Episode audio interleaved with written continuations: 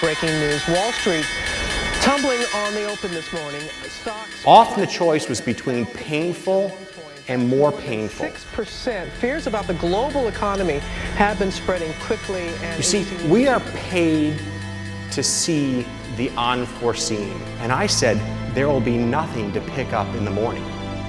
We're going to get this done. Empiezan los FinPix. Soy Mariano Angulo, esto es No Financieros y vamos al lío. ¡Que invierta su puta madre! Building back better means getting support to the most vulnerable while maintaining our momentum on reaching the 2030 Agenda for Sustainable Development and the SDGs. Canada is here to listen and to help. This pandemic has provided an opportunity for a reset. This is our chance to accelerate our pre-pandemic efforts to reimagine economic systems that actually address global challenges like extreme poverty, inequality, and climate change. ¿Qué tal, no financieros? Arrancamos semana. Este que oíamos es Justin Trudeau, el primer ministro de Canadá, pues plegándose ¿no? a, lo que comentaba hace, hace este fin de no el anterior, el gran reset, ¿no? Dice Build Back Better, es una, una frase que hay por ahí un vídeo en el que la mencionan un montón de, de primeros ministros, la de Nueva Zelanda, el, el inglés, vamos, dentro de toda la que es la narrativa esta del, del reset, lo dice, es la oportunidad para un reset, para cumplir con los SDGs, los criterios estos de sostenibilidad que ha sacado la ONU. Y bueno, pues es otra confirmación más de que lo que hace, pues ya lo comenté, ¿no? Hace unas semanas podía ser, o unos meses, podemos pensar, esto es una paranoia más, una conspiración más. No, ya ahora ya es el paso de la narrativa, de que lo vaya diciendo todo el mundo para que cuando sí lo pueden hacer el reset este, pues ya, ah, claro, ya, no, no, te, no te choque, ¿no? Pero bueno, más cosas. Mm, según Powell, el, el presidente de la Fed, pues bueno, dice que la economía tal y como la conocíamos nunca va a volver. Lógicamente, es, es pre- o sea, está bien que te lo digan, ¿no? Porque tú te lo hueles, lo olemos, queremos que vuelva a la normalidad, porque la normalidad antes molaba mucho, la de ahora no mola nada, y la que va a venir va a molar menos todavía. Pero bueno, por lo menos alguien. Porque este. Yo creo que aunque lo puso Trump, realmente no se pliega a ningún, a ningún poder. Al final él tiene la máquina de dinero y él es el que manda, ¿no? Y eso no está nada mal. Lo curioso es que dice que, bueno, eh, la, perdón, la pandemia lo que ha generado ha sido más desigualdad. Más desigualdad. La gente con una serie de trabajos lo va a pasar mal, muy mal, y otros, pues, mm, van a sobrevivir o incluso les va a ir bien. Lo cual es bastante curioso porque hilando con el tema del Gran Reset, si parte de la pandemia o se va a utilizar o se ha hecho para, para la Agenda 2030 y todas estas historias, y en teoría es para un mundo mejor, es una utopía, las utopías siempre acaban fatal y, y las sufrimos todos, pero para un mundo mejor, igual, etcétera, y has generado algo que lo que ha generado es más desigualdad, más desajuste, el desajuste es brutal. En fin, esto es acojonante. Es una película de terror soft. Eh, hoy decía Moderna que saca su, su vacuna y que su vacuna es al 95%. Aquí es para chulo mi pirulo, que se decía, ¿no? Era, la semana pasada era Pfizer, luego salían los rusos, eran 90, 92 y estos al 95. Hay una cosa rara, porque si leéis el, el informe sobre el... Han cogido a 30.000 personas, la mitad les habían dado placebo, pero esto está basado con unas 95 personas, de las cuales 90 realmente no estaban contagiados. Yo no lo entendí muy bien, pero me sonaba rarísimo. En fin, hoy los mercados no han reaccionado tan al alza, hoy pues bueno, ya se lo, se lo lían y bueno, ha sido como el otro día que fue un, auténtico espectáculo. El que el otro día tuiteaba y seguía lanzando dudas sobre el tema este del COVID y bueno, pues son de tantas dudas que yo creo que todos tenemos. Era Elon Musk. Decía que se había hecho cuatro test en un mismo momento, con medidos en la misma máquina y de la misma forma, y dos le daban positivo y dos negativo. Y decía, mm, en pocas palabras, decía, ¿qué pasa? ¿Cómo puede ser que, esto me dé mitad y mitad? En fin. Para seguir hilando el rizo, ¿no? Para rizando el rizo, perdón.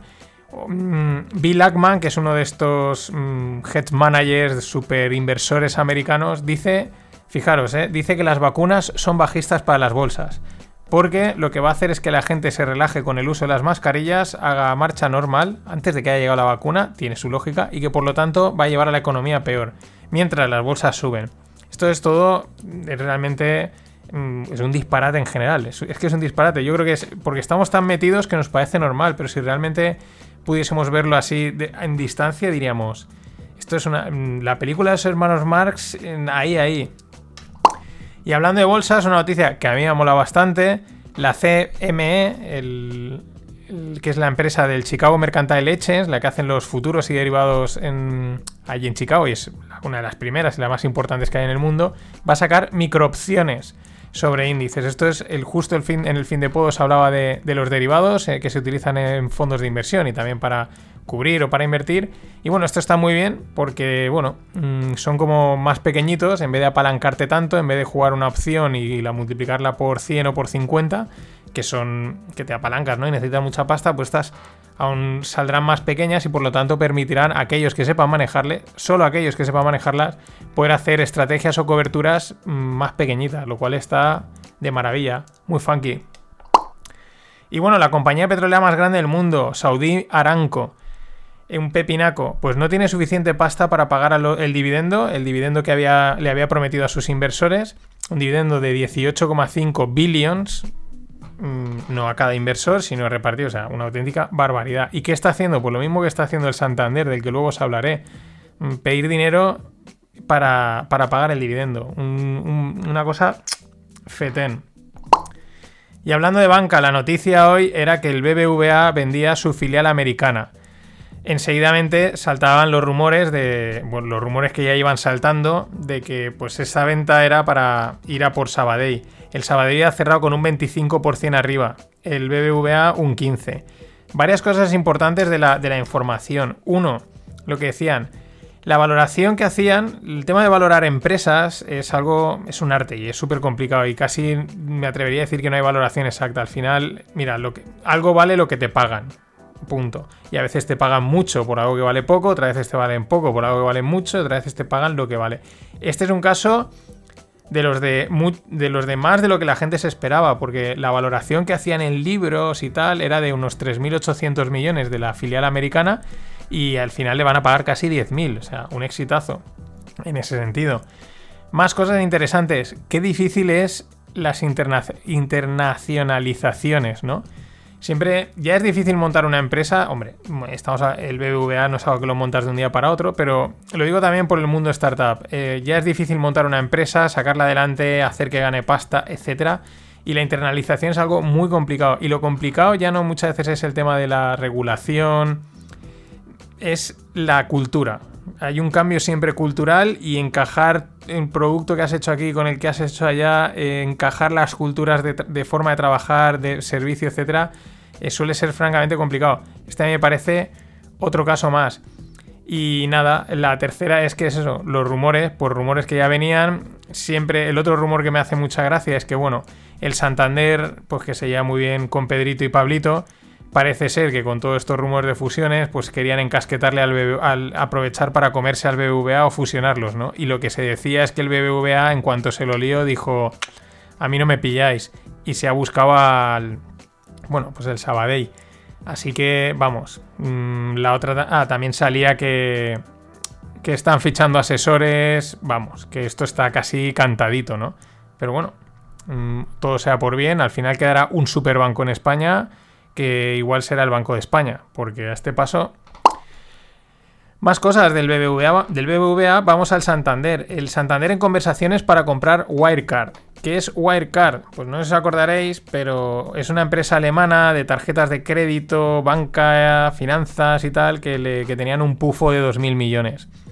A ver, no es que estén comprando cualquier cosa, están ponen más o menos que pagaría unos 100, 200 millones por una serie de activos, ¿no? Al final estas empresas tan grandes, aunque hagan un pufazo, siempre tienen algunas cosas que haya otras que les puedan interesar. Lo que pasa es que, claro, a nivel de imagen, no sé, queda un poco chungo, ¿no?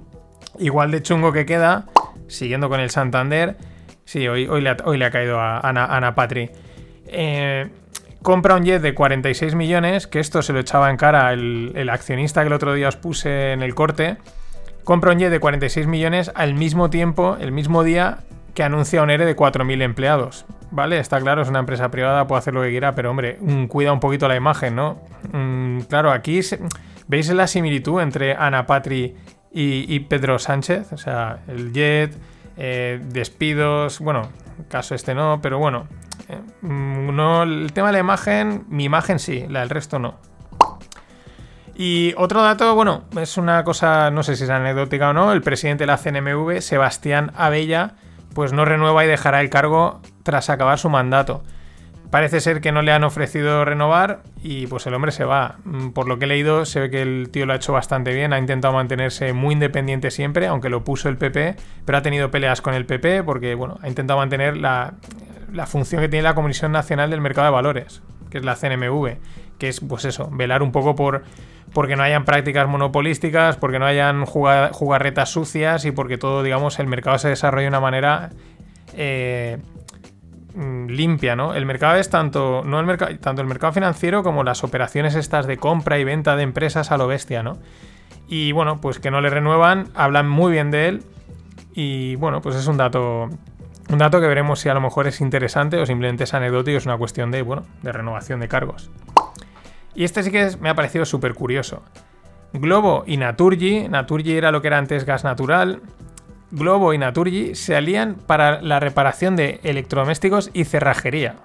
Parece ser que Naturgy ya tenía este servicio, que es que me flipa. O sea, Naturgy, que hace gas natural, ofrece, ofrecía el servicio de reparaciones de electrodomésticos y cerrajería. No puedo decirlo más porque la nota de prensa era súper corta, o sea, no, especificaba mucho, pero Globo se alía con Naturgy para ofrecer reparación de electrodomésticos y cerrajería y bueno, y entre, pone otros servicios. Y luego dicen que de momento es algo en prueba, que está en Sevilla y Valencia, pero no sé, mm, súper curioso.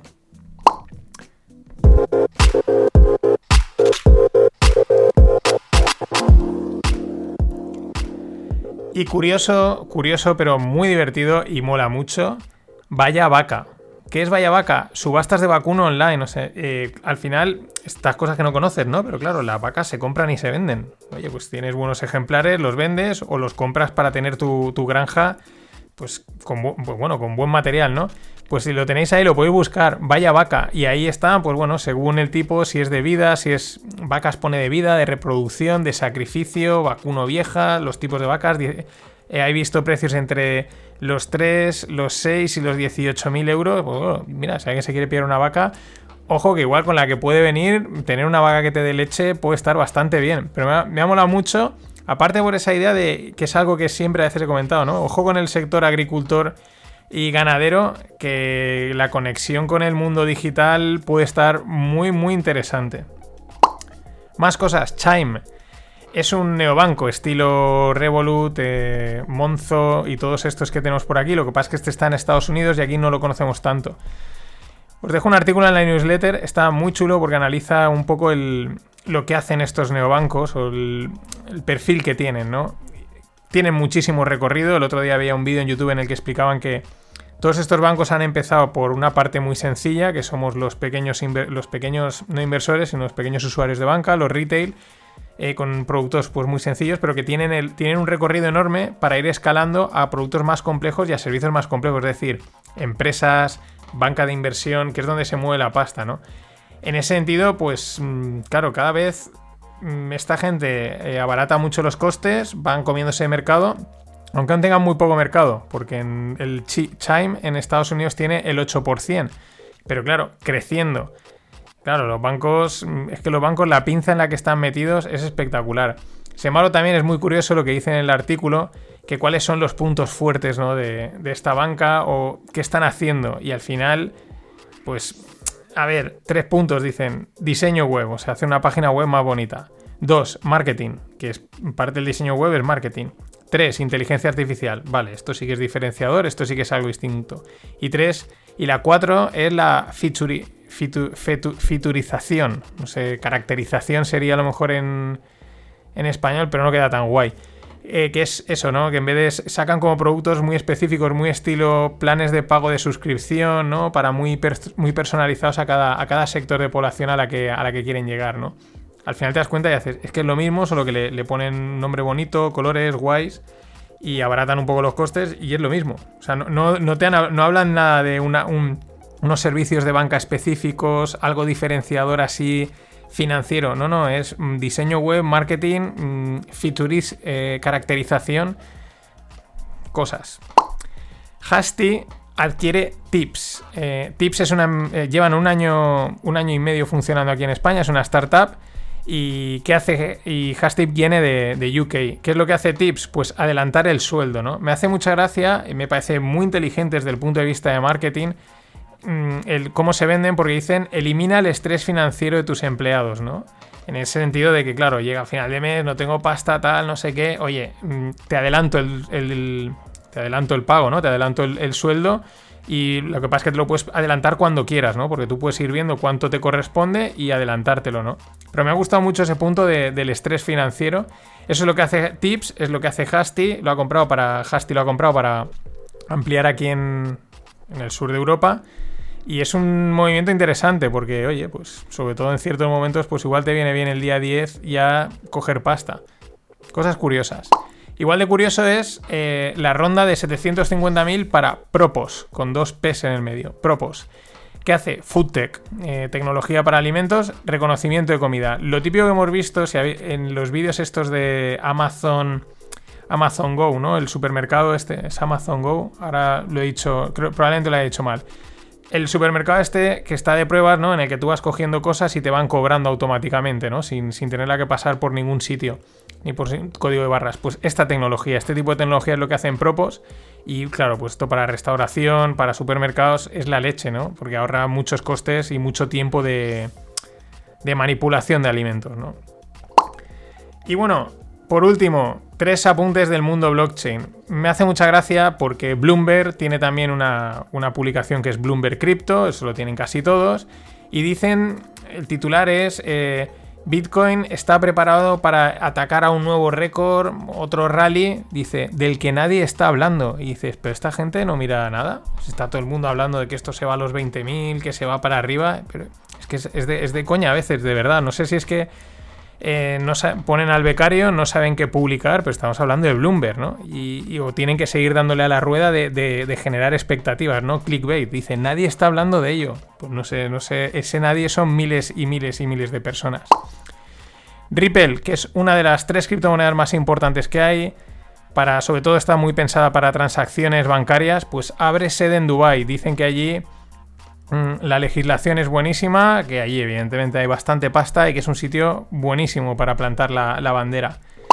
Y por último, para cerrar, una foto, un tweet que os lo dejo en, la newsletter, muy curioso, que es un coche, ¿no? Un, Ibiza y, está, y pone, en el coche pone, se llama es de criptoeconomía, ¿no? Y dice, ten peor coche que tu vecino e invierte todo en cripto. Vaya tela. Esto ha sido todo por hoy. Mañana más. Always look on the bright side of life. Always look on the light side of life.